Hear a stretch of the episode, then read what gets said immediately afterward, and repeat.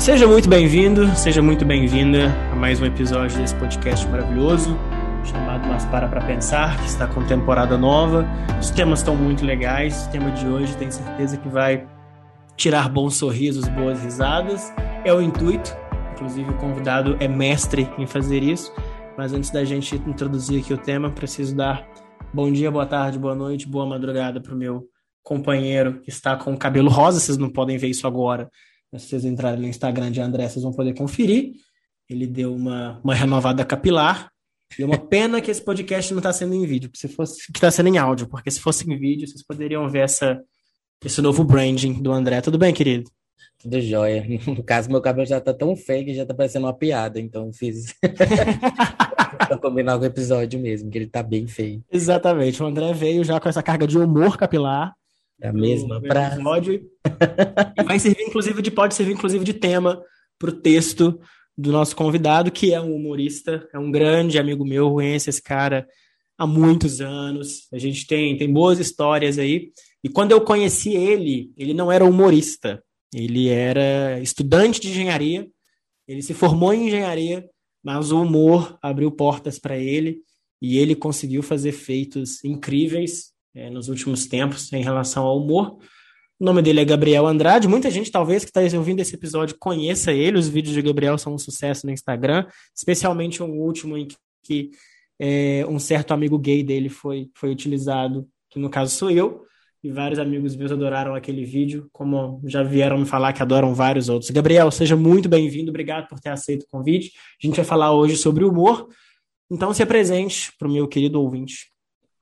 É, então, você já me apresentou muito bem, até melhor do que eu conseguiria, né? Mas é isso, meu nome é Gabriel Andrade.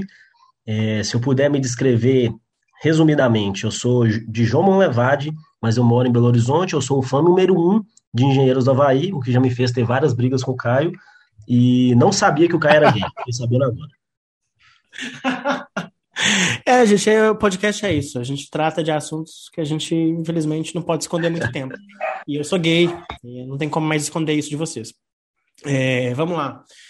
Cara, o tema de hoje é humor, e eu acho que é, toda, toda vez que que eu penso nesse tema, e quando a gente estava pensando em, no convidado e tal, e o nome do Gabriel foi eu que sugeri. Gabriel, não sei se você tem essa sensação, mas eu, eu lembro de uma vez a Tata Werneck falando que toda pessoa que chega perto dela já chega sorrindo, já chega rindo, já, porque já fica tipo assim, vai, faz uma piada, faz a gente rir, assim. Eu queria que você me falasse um pouco da, da sua lembrança, assim, da infância. Se você tinha referências em relação ao humor, porque eu sei que você tem uma avó que é extremamente hilária, conheço sua avó, uhum. Sua avó deveria certeza. ter sido comediante, inclusive. Sim, ela é hilária sem querer, né? Sim, contando a história dela já é engraçado. Exato, exato. Ela é uma, ela é uma dona Hermínia do interior, por assim dizer. É, e na infância, cara, você tinha, é, você já tinha essa veia cômica ou essa veia só chegou mais tarde para você? Cara, de, de maneira profissional, foi só mais tarde. Eu sempre gostei muito de comédia, né? Até a comédia stand-up surgiu no Brasil eu já gostei logo de cara quando surgiu, mas antes disso, o meu consumo de comédia era mais alto do que a média, mas nada que eu pudesse dizer assim, é isso que eu consigo fazer. Porque as referências que a gente tinha eram referências muito grandes, né? Era Chaves, era Mr. Bean, coisas que eu assistia muito, as séries de que passavam principalmente no SBT, né? Que é Um Maluco no Pedaço, Todo Mundo Deu Cris. As minhas referências sempre foram essas. E o que me apresentou para o stand-up em si, que é onde eu atuo hoje, foi a série Todo Mundo Deu Cris, que é uma série que conta a história do Chris Rock, e aí, portanto, né, que é um dos maiores humoristas stand-up do mundo, e, portanto, ele cita várias coisas lá. Então, lá eu vi e falei, tem uma coisa aí que eu não conheço ainda, deixa eu ir atrás disso. E aí que eu comecei a ver, mas de forma alguma pensando que isso pudesse ser fazer parte da minha vida, né? Porque eu me apresentei no início, eu sou de João Levade, que é uma cidade do interior que não tinha humorista nenhum. Então isso só foi assim, só me acendeu uma luz de, OK, talvez eu consiga fazer isso eu já tinha 19 anos morando em BH já, né? Que você até foi no, no meu primeiro show que eu fiz na finada casa Matriz Casa Cultural, que agora é Casa Matriz em outro lugar, mas na época foi foi assim, é, que realmente não dá no interior você pensar muito o artista que você vai ser, né? É uma coisa meio inviável. Então, demorou para acender uma luz de que dava para isso ser o que eu ia fazer na minha vida. Mas, mas sem dúvida, assim, as referências que eu tive eu não acredito muito em dom, né? Não sei qual é a posição de vocês, assim, eu não acredito muito em dom, mas eu sei que tiveram várias coisas na minha vida que me predispuseram para conseguir fazer isso ser minha profissão. Então, são essas coisas, né? Você falou da minha avó, mas tem meu pai, meus tios, né? Coisas engraçadas que a gente vai vivendo e, e acaba que isso me ajudou sim, mas não foi isso que me fez profissionalizar. Entendo. André, você tem referências assim na infância de coisas que você, você consumia em relação ao humor? Eu tava pensando aqui na hora que o Gabriel tava falando, é, eu normalmente eu sou uma pessoa bem morada, assim, já é uma característica minha. Bastante. é, mas analisando, fiz uma, uma, análise muito rápida agora e eu percebi que o, o meu o humor ele vem muito veio muito do como época como um método de defesa na escola, é, porque eu sou da geração que está crescendo com a internet, né? Cresceu com a internet, a internet já está aí. E junto com isso era canal Rafinha Bastos, Danilo Gentili, e aí vai, página do Rafinha, sei lá, acho que era esse o nome. Eu passava horas e é. horas escutando, é, vi o dia inteiro, ria, via de novo. Nossa, podia falar um milhão de pessoas que eu ficava escutando o dia inteiro que era basicamente humor em cima de diminuir outras pessoas, né? Como eu era um menino, eu não é, assumidamente não era, não era assumidamente gay, é, o meu método de defesa era fazer graça com a cara de todo mundo. Então eu praticava bullying em forma de humor, fazendo graça com todo mundo. Então eu consumia esse produto o tempo todo. E eu parei de consumir isso. Foi depois de é, muito tempo e depois que eu virei gay, virei com muito Depois que eu escolhi. É, depois que eu escolhi. E aí que eu comecei a entender que algumas coisas não funcionavam mais. E aí vim, foi, enfim, é um papo que a gente vai entrar depois. Mas era, eu era, eu e minha mãe baixávamos é, de páginas de piadas. Eu lembro, eu lembro que tinha uma página que você inventava piadas e mandava para a página. Se sua, sua piada era aprovada, você ganhava pontos. Era um negócio assim, a gente imprimia, e minha mãe ficava lendo, rindo, eu adorava contar. Sempre um esquema de pirâmide de piada. Exatamente. Eu lembro de ter umas horrorosas, não vou contar, obviamente, mas ganhei alguma, alguns pontos dessas páginas, era, mas era muito bizarro. Mas eu sempre consumi muito, porque eu sempre é, gostei de fazer as pessoas rirem que estão perto de mim. É como se fosse um. É, ele saiu da, da, de método de defesa, mas para um método de de relacionamento, de, de, né, de você se aproximar. Tem coisa que se aproxima mais de, das pessoas do que rir junto, rir de, de uma mesma coisa, né? Dependente do que seja.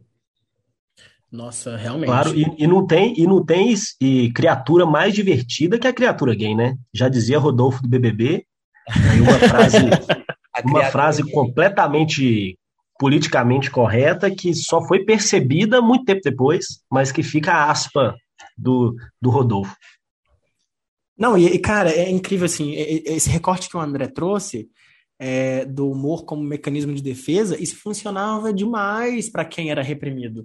Porque você não ia enturmar com o bonde dos caras que pegavam mulher, porque primeiro que a, gente, que a gente não gostava. A gente pegava por esporte. Mas. No meu caso, ia... eu era esquisito. Já... pois é. Geralmente uma pessoa é feia ou ela está em alguma minoria. Se minoria, ela era fora do padrão. Exato. E aí só sobra o humor. E é aquilo, todo mundo quer ter alguém engraçado por perto, todo mundo quer ter uma, uma, uma um bobo da corte ali por perto, onde o gay geralmente também ocupa esse lugar em vários é, minha momentos. Minha cota é o amigo gay. E eu acho que veio muito do. o... E veio muito também da, da nossa época de Vera Verão. É... Como é que chama? Itibicha. Bicha, e aí vai. Os personagens gays. Seu peru. Tinha muito. É, seu peru. Tinha muito personagem gay humorista, né? Na televisão. As referências eram bem variadas. É, é sempre que... estereotipado, né? Um, um, eu, sempre que eu, eu acabo caindo nesse assunto assim, eu acho interessante citar isso, né? Que os gays na comédia sempre foram estereótipos afeminados o tempo inteiro e personagens de comédia que eram gays eram muito pouco falados sobre isso, assim, por exemplo, o Mazarop, que era um homem gay, e isso não Mazarop era era gay? Sim.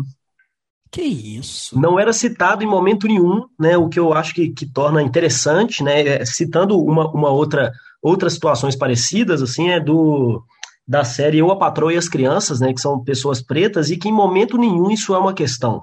Eu não acho que, por exemplo, estava é, conversando disso com o Edgar Quintanilha, um humorista que é, é, um grande amigo meu, assim, um dos meus melhores amigos na comédia, e ele é gay, e um dia a gente estava conversando sobre isso, assim, é, sobre o, o, o que ele acreditava ser o papel dele na comédia, eu lembro que eu falei com ele assim, cara, você é gay, você fala sobre isso, mas você tem que lembrar sempre que você não é só isso. Então você pode dar sua visão sobre outras coisas sem ser a visão de um gay, mas a visão do Edgar sobre as coisas. Então, quando você fala de os personagens gays que só tinham na televisão, infelizmente era isso, né? A, a, a caricatura dele era de um gay afeminado e a graça estava nisso. Então, eu acho que o, uma questão fundamental que, que torna a comédia de hoje um pouco diferente daquela época é a inexistência de graça em coisas tão banais, né? Óbvio, eu assisto o Júnior Chicó, eu acho ele um cara engraçado, né? Que é um cara da comunidade gay também que tem feito stand-up, e nem tudo é sobre isso. E ele é um cara engraçado, então acho que, que é, uma, é, uma, é um ponto importante a se pensar assim.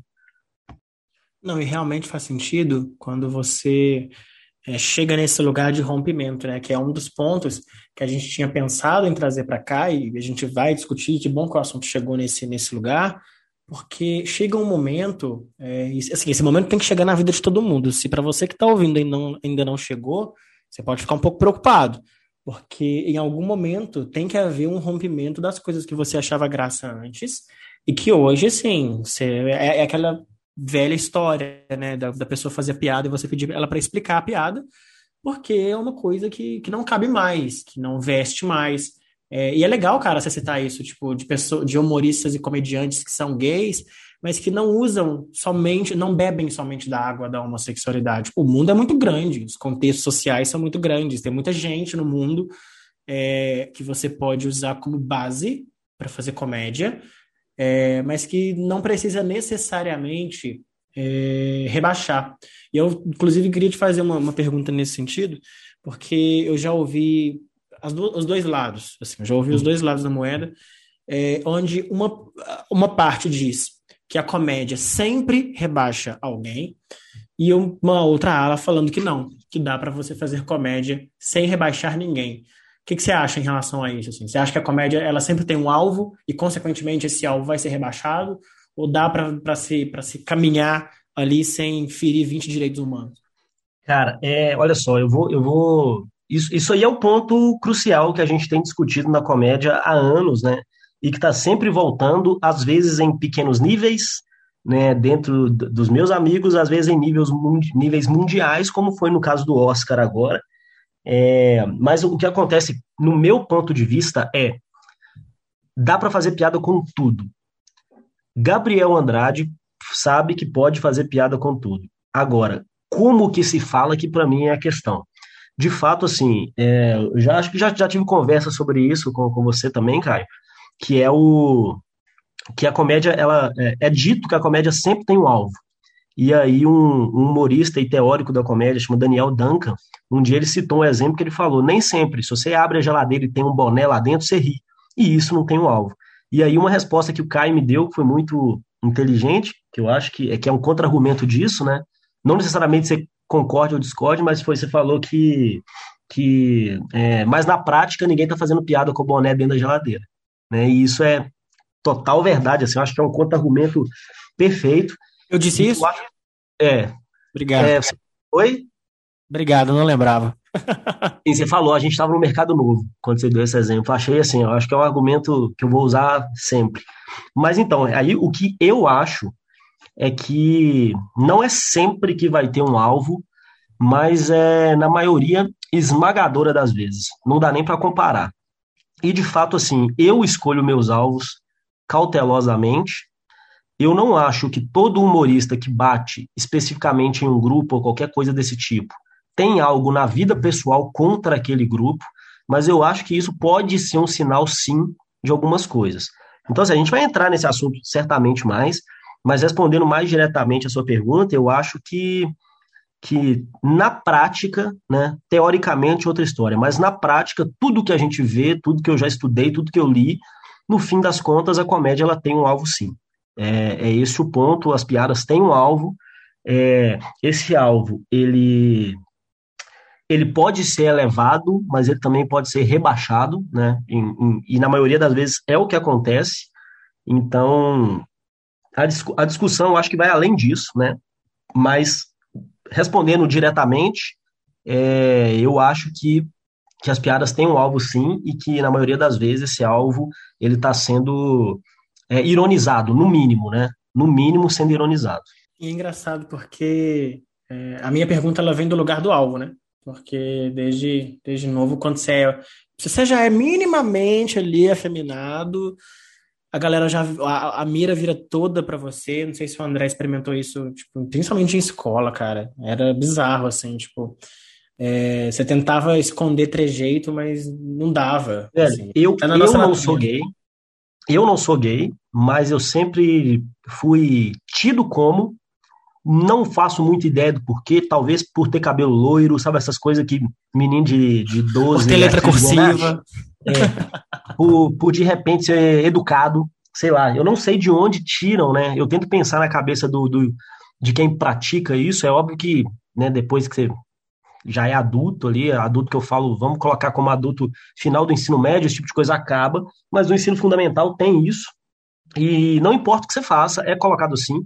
E eu lembro de vários amigos meus serem zoados por simplesmente parecer que ele era gay por algum motivo. E esse motivo podia ir dele falar que, que acha um menino bonito, até ele ir um dia para a escola com um lápis rosa na bolsinha, sabe? Podia ser qualquer coisa, você nunca ia saber de onde ia vir. Então, é certamente, né, o lugar que você fala é esse, é esse lugar que, infelizmente, é um lugar ruim e é o que o André usou é, o, a mesma ferramenta para tentar escapar disso, pelo que eu entendi, né? Que é você pegar a comédia, a piada e, e devolver na mesma moeda, porque, né, pelo menos no meu caso, o humor, é, eu não fazia muito bullying, não era muito essas coisas assim, mas o humor era minha ferramenta na escola de qualquer coisa, principalmente para evitar briga ou evitar confusão, porque eu sabia que se eu partisse para a mão, o que ia sair arrebentado ia ser eu. Então era, era fácil para mim pensar uma piada na hora, é, responder de uma maneira engraçada, e aí o cara que queria me bater ria. Aí eu falava, ok, acho que agora eu tenho mais um dia de vida. Então sempre foi por aí, assim, acho que a gente sempre usou porque usavam na gente, né? Não é um, não é uma coisa que, que vem naturalmente na maioria das pessoas. Nossa. Eu lembro que tinha, um, tinha um, um, ele não chegou a ser muito amigo meu assim, mas era um conhecido nosso assim na escola que ele era gordinho. E aí ele, ele sempre teve esses apelidos, né? Tipo, ah, bolinha, coxinha, esses apelidos que, que adolescente não criativo dá para as pessoas inspirado em qualquer coisa. E aí eu lembro que uma vez é, tinha alguém falando com ele assim, ah, cara, você tem que responder zoando, tipo, ah, eu, eu sou gordo mesmo, e, eu, e fazer piada e zoar os caras, porque ninguém vai te bater, porque você parece um cara forte, não sei o quê. E eu não lembro exatamente as palavras que ele usou, mas eu lembro que ele falou alguma coisa tipo assim, é. Cara, mas e se eu não quiser responder também? Eles podem falar lá, tipo, eu não ligo, e, mas eu não, não quero responder. Então acho que ele, ele tava renegando essa situação de eu não quero ser engraçado de volta. Entendeu? Tipo, eu só, eu só quero ficar aqui, eu não posso, não, só ficar aqui. Tranquilo. Só existir. É, vendo, vendo aqui, ele, ele já tinha celular na época, assim, eu lembro que ele ficava vendo uns vídeos de anime. Aí é tipo isso, né? O cara, eu não posso ficar vendo vídeo de anime. Não, eu tenho que. Eu tenho, o cara vai me zoar, eu tenho que responder, eu não quero né? E, e, eu, e eu lembro de ouvir isso assim e, e ficar pensando, tipo assim, pô, é verdade. Não tem que falar nada mesmo, não. Porque assim, é aquele papo de, ah, se você zoar de volta, nunca mais vão te zoar. Isso aí eu nunca vi funcionar na prática. Porque o que vai acontecer é, você vai se igualar. E, e aí pode ser que você não se sinta menor por causa disso. Não, mas não vai ser uma questão que eles vão é, ceder, né, de, de, de ficar te zoando. Exato. É, não, isso na prática é praticamente impossível de acontecer. Tipo, quando me chamavam de gay e eu virava falava sim, sou, no dia seguinte aparecia outro e falava a mesma coisa. Então, tipo, se eu ficasse revidando sempre é, no sentido é, de reforçar o humor que ele trouxe para mim, ou a piada que ele trouxe para mim, é, não ia cessar, não ia parar. Nunca parou, né? E eu também não acho que um dia vai parar. Porque, embora a gente esteja numa, numa geração é, que a gente está presenciando uma geração que discute mais essas coisas, e eu acho que assim, se você é melhor, melhor do que eu pode dizer isso, a gente tem comediantes mais conscientes hoje em dia. Tem ali um Danilo Gentili meio escroto? Tem. Tem um Léo Lins abominável? Tem. Mas, cara, é, eu percebo assim, a existência de comediantes, a própria Tatá, o próprio Paulo, que Deus o tenha, é, a Dani Calabresa, é, umas, umas figuras que, assim, que, que trazem essa discussão para a comédia.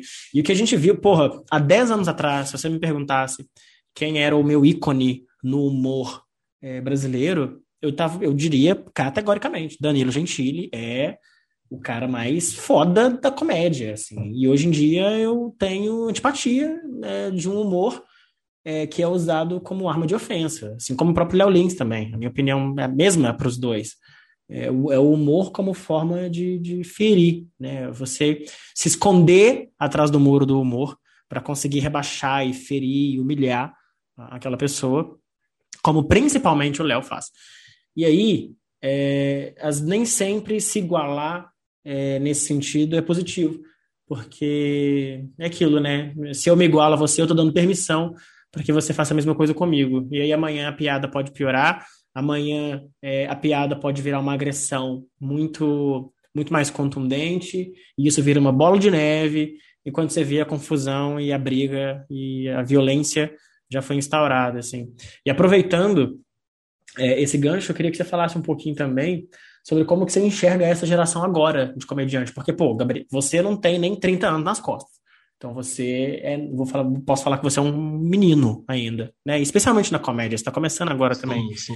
Eu queria que você falasse um pouco de como você está enxergando esse humor de agora, assim, se você se você percebe que tem essa resistência da galera que eu não quero deixar de fazer piada de gay, tipo, não vou ceder para militância, não vou ceder para o mimimi.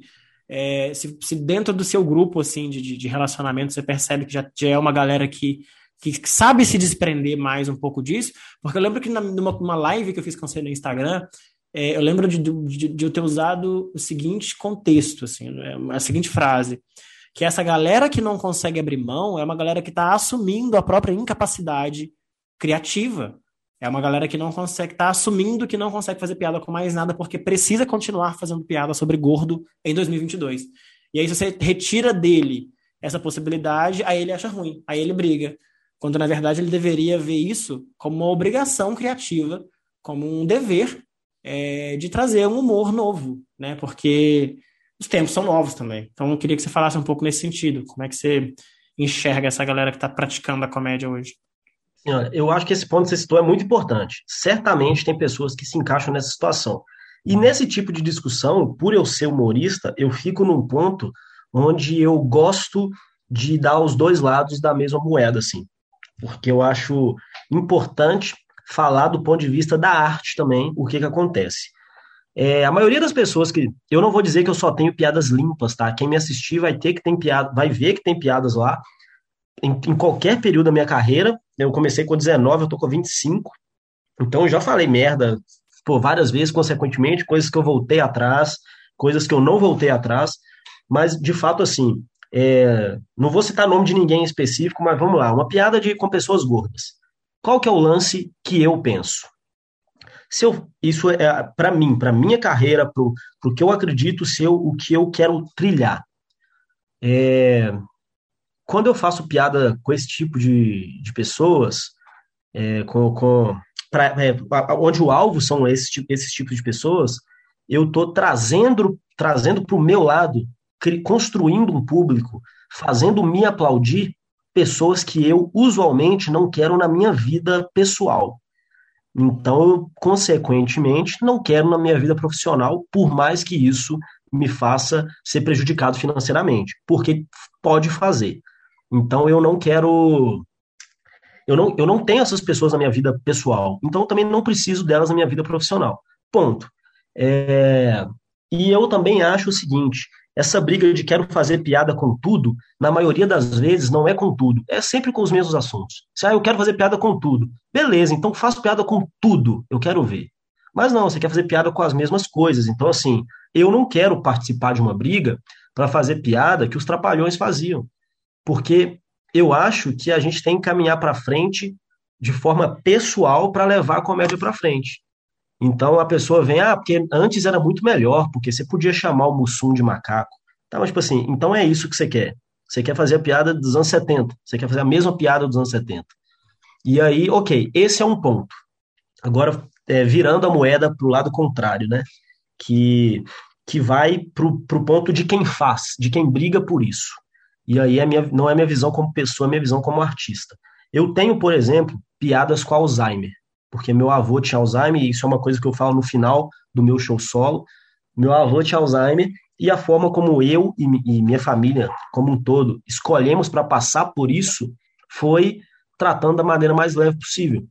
Né? E, e, a minha maneira de passar por tudo que eu passei na minha vida foi tentando rir das coisas, embora não tenha sido coisas é, muito graves ou muito difíceis, sempre foi conveniente para mim tentar rir. Aquele papo velho, de, de, acho que toda família tem isso, né? Ah, quando isso aqui passar, a gente vai rir disso. É uma história que você foi para praia, choveu, qualquer coisa assim. Ah, quando isso aqui passar, a gente vai rir disso. Isso sempre foi uma coisa muito presente na minha vida. Então, é, é eu sigo dessa maneira. Então, por exemplo, tenho piada de Alzheimer. E aí, se eu, dentro do meu discurso, eu viro, por exemplo, para o Léo Lins, que é um cara que eu não conheço pessoalmente, tá? Então não é nem não tem nenhuma questão pessoal sendo dita aqui. Mas se eu viro para o Léo Lins e falo, olha, Léo, eu acho muito errado você fazer piada com pessoas gordas, por exemplo. Eu acho que eu abro um precedente dele virar para mim e falar, eu acho muito errado você fazer piada com Alzheimer. E eu não posso dizer que ele não tem razão. Então, como artista, eu não sou a pessoa que é, boicota discursos ou boicota piadas porque eu tenho um papel de acreditar que uma piada ela pode ser só uma piada. Não significa que ela necessariamente é. Mas eu me encaixo na situação de entender um cara que faz uma piada e fala: putz, velho, isso aqui foi só uma piada. Eu consigo entender esse lugar. Mas eu, como humorista, como artista, de, de maneira pessoal, se eu for fazer uma piada com um assunto, eu prefiro que o meu alvo seja o algoz daquele assunto.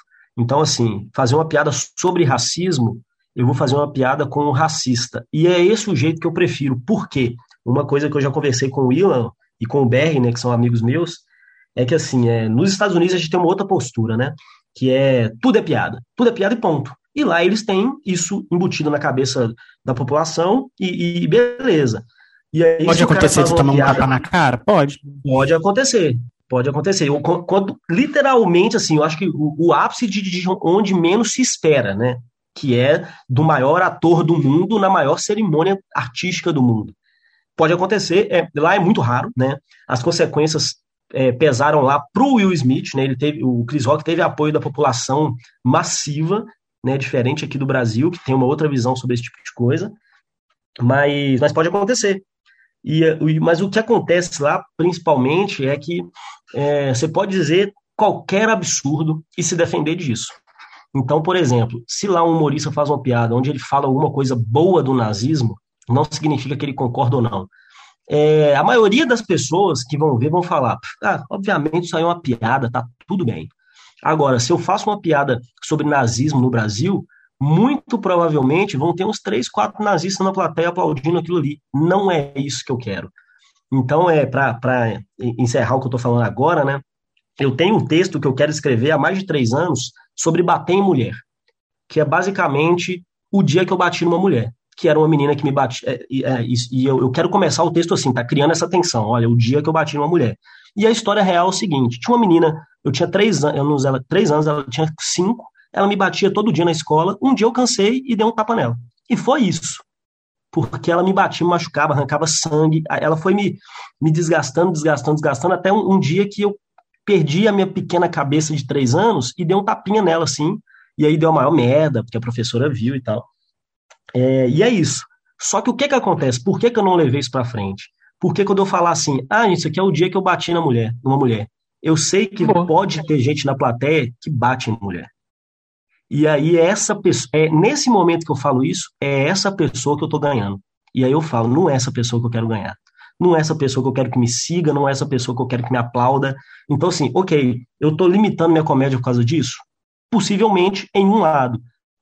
Mas enquanto eu não faço essa piada, eu estou fazendo várias outras piadas muito boas. Então, eu também não sinto que eu estou perdendo.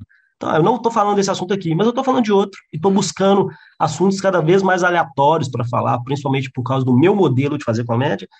quanto mais aleatório o assunto, melhor. Então eu tenho várias piadas também que, que são alvos bobinhos, assim, ah, eu vou falar sobre vulcões. E nenhum vulcão vai ficar chateado comigo, até porque eu moro muito longe deles, então estou bem protegido. Gabriel, tem um ponto em relação à comédia, é, eu vou trazer aqui um, um estudo que eu peguei recentemente para dar uma lida, para chegar um pouco mais preparado para esse episódio. Foi um estudo feito por um psicólogo de uma universidade, Universidade de Baltimore, é, em relação é, a senso de humor. Assim, eu queria muito ouvir a opinião dos dois, na verdade, para a gente poder trazer uma, uma, uma visão sobre isso. Onde Sim. ele começa o estudo dele falando que o que mais determina o tipo de humor é o que está entre a perna da gente. E ele explica da seguinte forma: ele fala que homens e mulheres lidam diferente com, com o assunto. Se você chegar para uma menina, por exemplo, o que, que ela mais procura num rapaz, o senso de humor vai estar tá ali no top 3 dela. Ela sempre vai falar A, B e o C vai ser o senso de humor. Isso foi uma, uma pesquisa que ele fez com as meninas. Só que, quando você faz essa pesquisa com, com os meninos, para eles, a beleza continua ali no top 1, ainda que as meninas não tenham graça. Ou seja, por esse estudo dele, ele percebeu que as meninas se sentem atraídas por homem que consegue fazer elas rirem, mas os homens preferem as mulheres que riem das piadas dele. E aí essa diferenciação é, permite e, e, viabilizou, na verdade, né, ao longo dos anos, que seja permitido que os homens sejam engraçados e que as mulheres não. Que os homens possam ser os, os palhacinhos, é, que eles tenham ali até uma liberdade de, de, fala, de fala mesmo, né? Para o homem é muito mais, mais tranquilo você fazer piada sobre várias coisas e que se uma mulher fazer a mesma piada ou se ela falar alguma coisa do mesmo assunto ali, ela é extremamente recriminada. Eu acho que talvez você tenha percebido isso ao longo dos anos com a comédia, porque só agora a gente está vendo grandes comediantes mulheres, né? Tudo bem, tipo, eu sou de uma geração que assistiu Tata Werneck, assistiu Dani Calabresa, mas elas são exceções, né? Eu tenho certeza que se você pensar aí na, nas pessoas mais engraçadas, você que está me ouvindo, por exemplo, pensar aí na, no seu top de pessoas mais engraçadas, talvez tenha mais homens do que mulheres, porque ao longo do tempo elas foram tolhidas. E, inclusive, tem um fato muito curioso desse estudo, desse psicólogo, porque ele, ele usa isso para explicar o fato do Chico Anísio ter se casado seis vezes na vida dele, porque o humor para as mulheres é uma coisa sexy. E para o homem, ele é dispensável desde que a mulher seja bonita. Eu queria que você falasse um pouco, porque eu sei que você tem amigas comediantes também, que você elogia pra caramba. Eu queria que você falasse um pouco nesse sentido, assim, de como que você vê essa diferenciação. Cara, eu acho que eu, eu vejo isso aí, né? Obviamente, como quase tudo que diferencia homem das mulheres socialmente, tem uma coisa a ver com a construção patriarcal, né? Do, da coisa como ela aconteceu. E aí, não estou falando como um estudioso, né? mas como palpiteiro mesmo, já tive uma conversa com a Bruna Luiz sobre isso, não faz muito tempo, que era o que eu acho que acontece é o seguinte: é, fazer uma piada e fazer pessoas rirem sempre foi uma posição de poder. Não significa, não, não tô, é óbvio que quando se fala posição de poder, muita gente acha que estou falando de um político, de um rei. Não é isso. Até o bobo da corte era o único que tinha o direito de aloprar a cara do rei. Então sempre foi uma, uma posição assim, ó, quando eu estou no palco, inconscientemente aquilo ali é uma posição de poder para as outras pessoas, porque pag elas pagaram para me ver, eu sou o centro das atenções ali.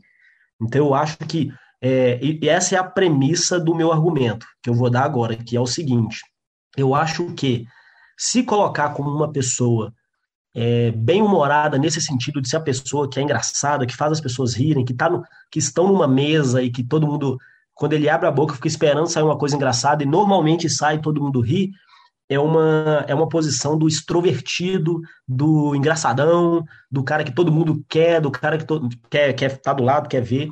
E isso foi cortado das mulheres, eu acredito muito, porque a maioria dos homens ou tem medo ou não gosta da mulher extrovertida, né? É aquela coisa de a mulher tem que ser é a mulher para casar, ela tem que ser quietinha, ela não pode falar nenhum absurdo, ela, pô, ela vai fazer piada, a mulher, tá, como assim ela tá fazendo piada? Ela tem que ser uma mulher séria, né? ela tem que falar de coisas sérias. Então, assim, eu tô, eu tô tratando nesse, nesse ponto em específico, mas isso vai acontecer em várias situações, até profissionalmente, né? Se é, eu já trabalhei em empresa grande, é, os assuntos das mulheres na empresa era sempre trabalho, porque, óbvio, sempre tinha um homem ao redor delas ali, Então é sempre o assunto de trabalho. Juntou dois ou mais homens numa empresa, o assunto é baixaria. E todo mundo rindo, falando absurdos e tal. Então eu acho que pode, pode vir desse lugar também. De, de que a mulher tem que ser a pessoa mais, mais introvertida, mais na dela, mais quietinha, não pode falar muito, não pode ser o centro das atenções, e, e a comédia tem esse lugar de ser. Embora esse seja a minha maior batalha com a comédia, assim, porque eu odeio ser o centro das atenções em qualquer situação, e tem momentos que eu preciso ser, né? Eu preciso que me ouçam quando eu estou no palco. É... Então eu acho que pode vir um pouco daí. A gente tem uma mudança geracional agora, onde isso também caiu por terra, e não, consequentemente, tem muito mais mulheres fazendo comédia agora. Né? E falando de assuntos, por exemplo, eu vejo muita gente falando na internet assim: nossa, essa fulana de tal não tem graça nenhuma, hein? Só fala de sexo. Bom mesmo é fulano de tal. Aí sabe, o fulano de tal, ele só fala de sexo também. Então a questão não é o assunto, né? A gente sabe muito bem de onde vem esse, esse questionamento desse, dessa pessoa, desse cara que fala isso, né? Obviamente é um cara. Então eu acho que no meu ponto pode vir disso, mas eu queria a opinião de vocês também, claro, de onde você acha que eu estou errado, se, se pode ter uma coisa que vem daí também. Eu não tenho exatamente nada para falar, porque eu concordo com tudo que você falou. Assim. Na hora que o, o Caio estava é, fazendo a, montando a pergunta, na minha, na, ah, só veio o patriarcado na minha cabeça, entendeu? Tipo, a mulher, ela tá acostumada a não ocupar esse tipo de posição. E humor, você... É, eu acho, hoje em dia, essa é uma opinião totalmente leiga, né? Mas eu acho que o humor é muito mais difícil de fazer do que outras... É, outro tipo de... Não sei se pode chamar isso é um, como atuação, mas assim é muito mais difícil você ser engraçado do que você ser dramático, eu acho, né? Tá só impondo direito. Então, assim, a pessoa que ela tem o, o, o eu já ia falar dom aqui, mas eu concordo com o que você falou, é, mas a pessoa que ela tem, detém desse poder, ela tem um, um, um artifício assim, muito forte, que ela faz isso bem, igual a gente conhece aí várias pessoas que a gente já citou, ela tem um poder aí muito grande, assim, porque a gente já vive numa sociedade tão pesada, enfim, com tantos fatores que é, pecam né, contra a, a, a, nosso, o bom humor e ter alguém que consegue fazer isso, essa pessoa ela acaba. É, tanto que a pessoa que ela é engraçada, ela, ela vira o centro de, das atenções em qualquer roda que ela tá, assim. Eu concordo também com o Gabriel. Não tenho muito, não tenho como como contra-argumentar. É exatamente isso. O patriarcado explica é, a, a, pergunta que eu fiz. É, esse estudo é uma, uma, uma, prova cabal de algo que a gente já sabe que existe. Né? Gente, tudo bem, é, um psicólogo não precisava talvez encomendar uma pesquisa para chegar nessa conclusão, mas é interessante ver por onde que ela passa é, e os argumentos que ela traz. Porque realmente, para a mulher, a Tata Werneck fala isso demais, que é, ela foi expulsa de vários colégios fazendo as mesmas coisas que os meninos faziam. Mas os meninos fazendo era engraçado a menina fazendo uma aberração fazendo. E aí eu lembro que ela ganhou um prêmio de mulher do ano é, por uma revista, e quando ela subiu, subiu para apresentar, ela usou exatamente esse exemplo. Ela falou, cara, eu tô sendo premiada por ser o que eu sempre fui na escola, só que na escola eu fui expulsa. Aqui eu tô ganhando o prêmio de mulher do ano. E eu não mudei absolutamente nada, eu continuo falando as mesmas, as mesmas coisas, o que para todo mundo é uma completa sandice, mas ao mesmo tempo ela arrebatou um país inteiro. Então, assim, é engraçado ver como que, que, que, a gente caminhou nesse sentido, e espero que a gente continue caminhando. A gente engatinhou, na verdade, mas a gente tem que continuar caminhando, porque, eu não sei vocês, assim, mas é, particularmente, é, como hoje as minhas, as minhas referências pessoais da comédia é, em larga escala são femininas, assim, eu tenho, gente, eu tenho adoração pela Tata Werneck. Tipo, tem dia quando eu tô mais, mais para baixo, assim, eu fico no Instagram dela o dia inteiro. Assim, eu pego vídeos antigos da Tatá, eu pego vídeos do Comédia MTV com a Tatá, do Furo com a Tatá, do Furo com a Dani Calabresa, é, para tentar para ficar bem. E isso, inclusive, vai chegar aqui no momento que eu queria ver, com, que eu queria descobrir de vocês, o que que fez vocês rirem durante a pandemia? Quem foi o, o do que, o que, o que tirou um riso de vocês durante a pandemia? Porque foi um momento que rir foi muito difícil, Imagino que para o Gabriel também fazer humor naquele momento era muito difícil, né? Porque o mundo estava triste. Acho que você perde ali uma, uma, uma tranquilidade para poder fazer humor. Eu não sei se, não sei se a pandemia para você, Gabriel, foi um fator limitador. Eu até gostaria também que você falasse um pouco disso. Se a pandemia limitou os, a sua criatividade mesmo, é, no sentido Sim. de como que eu vou ser aqui o palhacinho enquanto o mundo está sofrendo com uma pandemia a nível global. Então eu queria ouvir de vocês um pouquinho disso. Quem que quem foi o mestre do riso aí de vocês durante a pandemia? Eu, eu achava que não tinha me limitado. Mas assim, eu sou o cara do palco. Então eu vi vários amigos meus, ah, agora eu não tenho palco, eu vou fazer sketch, eu vou fazer, sei lá, qualquer coisa. E, e eu não, não é a minha veia. Eu sou do palco, eu sou do stand-up, eu sou da escrita. E eu, aí, para mim, aí sim, financeiramente, eu dei meus pulos. Eu escrevi para outras pessoas, como ainda escrevo, para programa de TV, para quadros, para pessoas de internet, mas artisticamente, hoje, eu consigo ver que foi uma, foi uma pausa dramática, por assim dizer, porque eu eu realmente assim, eu tirei muita coisa, eu consegui escrever muita coisa, mas eu não funciono bem para escrever comédia quando eu tô mal, quando eu tô triste, qualquer coisa desse tipo, assim, tem até um vídeo no meu canal sobre isso. Então eu preciso eu preciso estar tá, no mínimo neutro para conseguir. E, e, e, de certo eu não estava, né?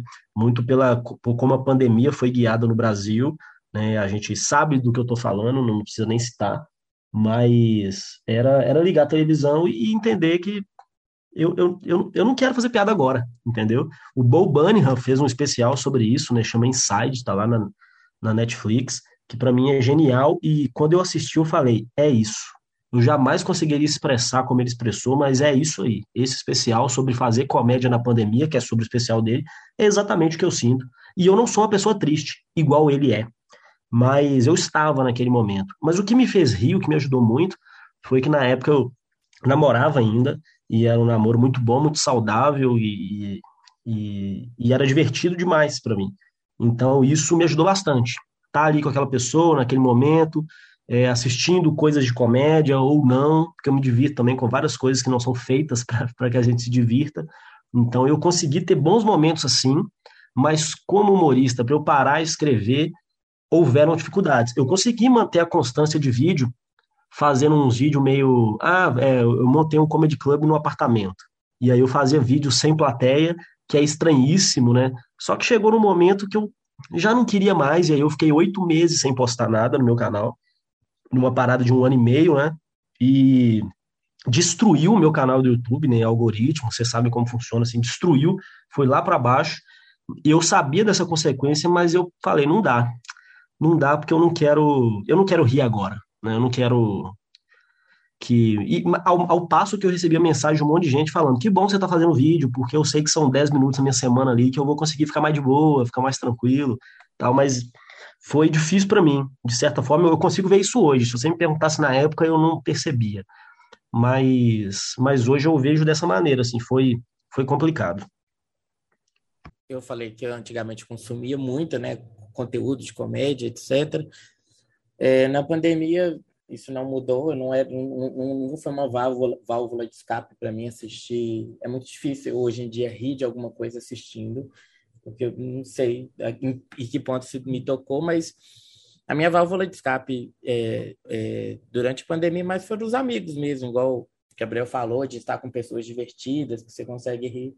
Porque tirando isso, não tinha muito o que fazer também. Assim. Então, é, por exemplo, no início, que estava bem rigoroso, etc., basicamente ia para casa do meu namorado todo final de semana e a gente ficava fazendo jantar, é, conversando, conversando com a minha cunhada, que eram as únicas pessoas que eu via, e era minha mãe e a família do meu namorado, que é o pai, a mãe dele e a irmã. Então, assim, o, o, a minha válvula de escape eram, eram pessoas do meu convívio privado só. Mas até nesse convívio privado havia humor, né?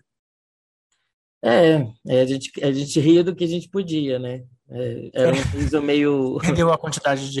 Supre... Era um riso, um riso meio enga... engasgado, né? É, eu acho que é uma, é uma, reativação dos nossos mecanismos de defesa, isso aí, né? De, é uma coisa que o brasileiro tem muito, aí não sei se já existem é, estudos aprofundados sobre isso, certamente tem. Mas assim, se amanhã alguém jogar uma bomba atômica no Brasil, dá três dias, tá cheio de meme na internet. Não entro no mérito se isso é bom ou ruim, mas a gente tem essa, essa capacidade e esse potencial, que mais importante que ter a capacidade é, é querer fazer. E a gente é bom nisso. Então, é, até com certas questões pô, do governo que são drásticas, a gente faz isso, e é a maneira que eu acredito ser a mais saudável, desde que isso não te cause passividade, né? Porque eu acho que o humor, assim, ó, a, a, é, vamos pegar o Bolsonaro de exemplo, né? É, várias coisas foram ditas sobre ele, mas tudo que dói nele é alguém que fez uma piada, assim. E é, aí dói nele e nos filhos, né? Então é sempre assim, você pode chamar ele de corrupto, de, dessa maneira direta, corrupto. Não pega tanto. Faz uma piada disso, posta no Twitter, isso vai bombar. Você vai ver como é que a reação é diferente. Então eu acho que também vira um mecanismo de defesa que é um ataque. Né? Então acho que a, gente, muito do que eu vejo na pandemia, que as pessoas falam, que o André está falando, que eu acho que né, me soa isso, é a gente. Você não queria estar tá rindo, mas você, mas você ri, porque você consegue, porque você constrói uma, uma capa ali para te proteger de tudo que está rolando, que era muito ruim.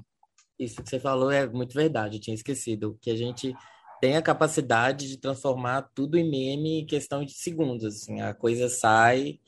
É, Twitter, né? É a fábrica, para mim, é a fábrica mais rápida. Fico imaginando quem é humorista e quer falar de algum assunto, tanto que ele precisa de ser rápido para ele conseguir ter graça hoje em dia, assim, porque qualquer assunto depois passa e, sei lá, pode passar um dia às vezes e o trem já não tem graça nenhuma. Aí você quer falar e ter graça, provavelmente eu acho. Eu fiquei pensando que se eu fosse humorista, eu ia ficar o dia inteiro pensando em coisas, situações que poderiam. Eu ia ficar, eu ia ficar me roteirizando o dia inteiro, né? Pensando no que, que poderia.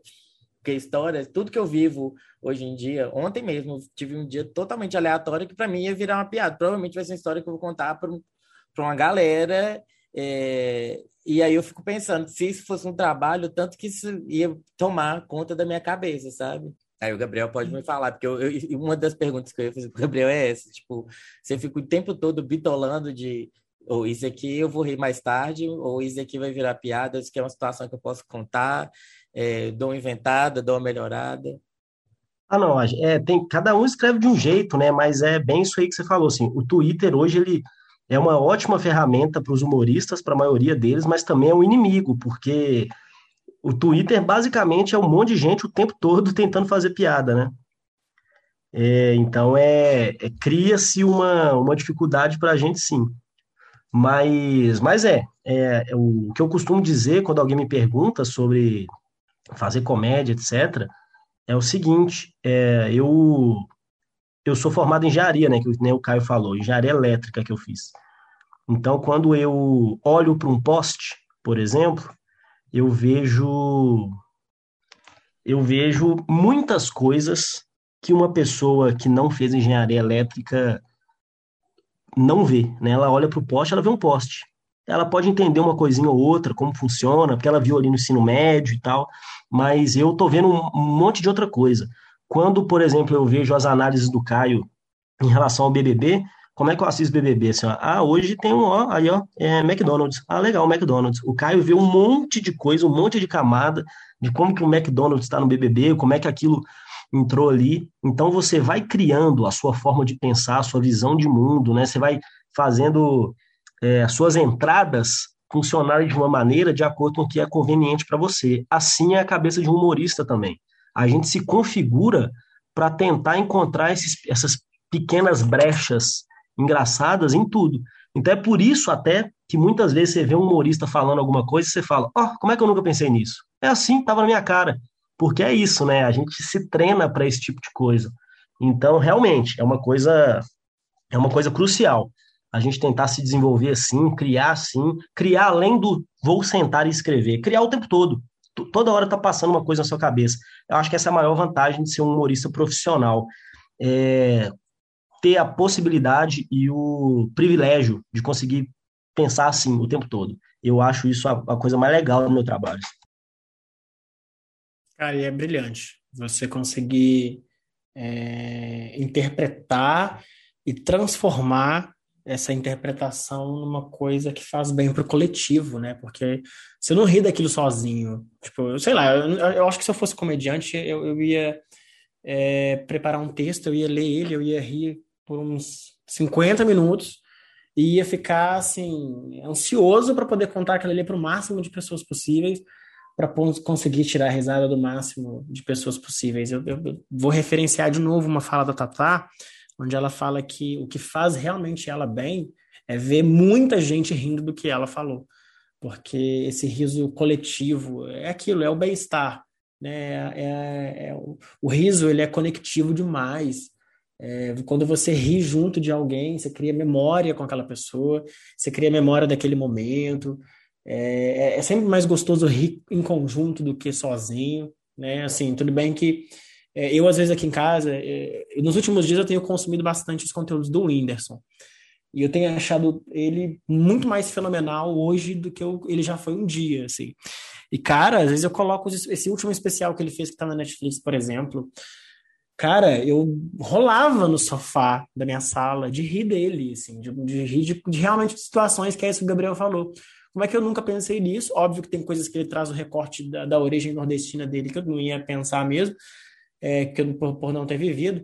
Mas, assim, cara, é, é, é, impressionante o poder que tem, assim, porque depois que eu assisti, por exemplo, esse especial, cara, você levanta até mais, mais feliz mesmo, assim, você levanta mais, ah, pô, agora eu vou trabalhar mais um pouco, mas dei umas, dei umas boas risadas ali. O riso, ele tem uma, uma capacidade energética muito grande.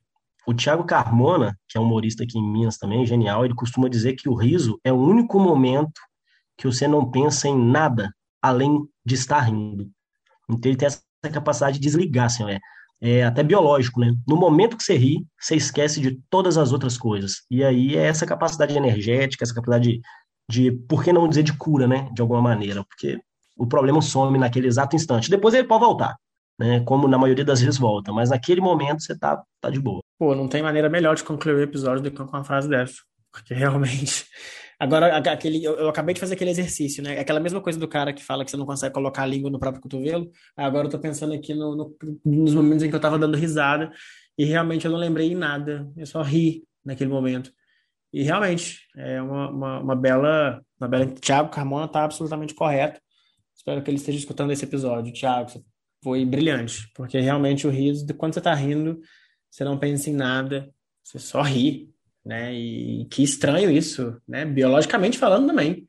Que, que estranho esse poder que, que o humor tem na, na, na, vida, assim, e que, e que mais pessoas é, estejam dispostas a fazer as outras rirem, a tirar sorrisos, na verdade, né? Que é tão difícil. Mas eu sei que agora nesse mundo, com um cenário um pouco mais otimista, é, vai ser vai ser possível. Gabriel, vou aproveitar essa frase para a gente encerrar o nosso papo, mas dizer que assim, que parabéns, em primeiro lugar, pelo ofício, porque tirar riso não é fácil. Acho que fazer rir não é fácil. É, às vezes, sei lá, tipo, eu sou amigo do André e eu acho o André um cara muito engraçado. Assim, é muito difícil eu estar perto do André e dentro de 10 minutos eu não dar alguma risada de algo que ele fala, seja da forma que ele fala, seja o conteúdo que ele falou e tal. Mas isso às vezes é inato, assim, da pessoa, é, é dele, assim, né? É, mas você tomar isso como um ofício e como trabalhar com isso. Trabalhar com arte no Brasil não é fácil. É, eu lembro que disse, desses dias que eu estava assistindo uma entrevista do Celton Mello, quando ele estava falando sobre o Alto da Compadecida, é, ele, usou, ele usa o alto para poder explicar que a retomada do cinema brasileiro ela aconteceu com um filme de comédia, foi o Alto. É, e a comédia nem sempre é muito respeitada, né? A comédia não é nada respeitada, na verdade.